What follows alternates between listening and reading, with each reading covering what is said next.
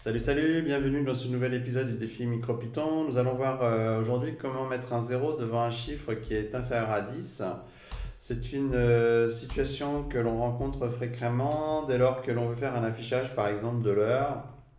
Si on fait une horloge sur un TFT euh, ou même si simplement on affiche le résultat dans la console ou si on l'enregistre dans un fichier, euh, il est nécessaire euh, pour euh, l'affichage de le formatage de l'heure d'insérer un 0 avant notre chiffre. Alors si par exemple nous avons une variable de seconde qui vaut 6, si je fais print seconde, il est évident qu'à ce moment-là, j'ai 6 qui s'affiche et pas le 0 devant.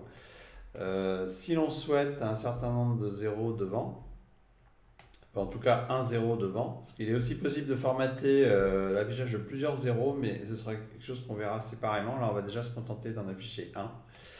Euh, donc la première solution est d'utiliser le ternary conditional operator qu'on avait vu euh, précédemment.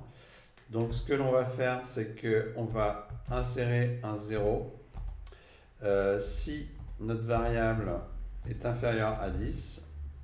Sinon, on insère bah rien, donc du coup on euh, euh, met l'espace, enfin les deux guillemets avec rien entre les deux. On pourrait peut-être même ne pas euh, mettre le else, on va le laisser quand même par principe. Et ensuite, on va ajouter notre variable que l'on n'oublie pas de caster au préalable en str. Et à ce moment-là, vous voyez que j'ai bien un 0,6 qui s'affiche.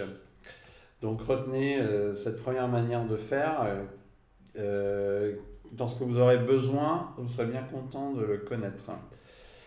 Euh, et la deuxième manière, c'est d'utiliser euh, une solution de formatage que l'on a avec les STR en Python et MicroPython. donc, le principe est le suivant, c'est qu'on va indiquer à l'aide d'un petit code en fait de formatage. Ici, on indique que l'on veut deux chiffres euh, le D indique les chiffres. Et on va simplement mettre notre variable sec. Donc c'est un formatage qui est euh, simplement à suivre en fait. Hein. Euh, vous avez des descriptions de ces formatages au niveau de la documentation de l'instruction format. Bah, c'est la fonction format de la classe str.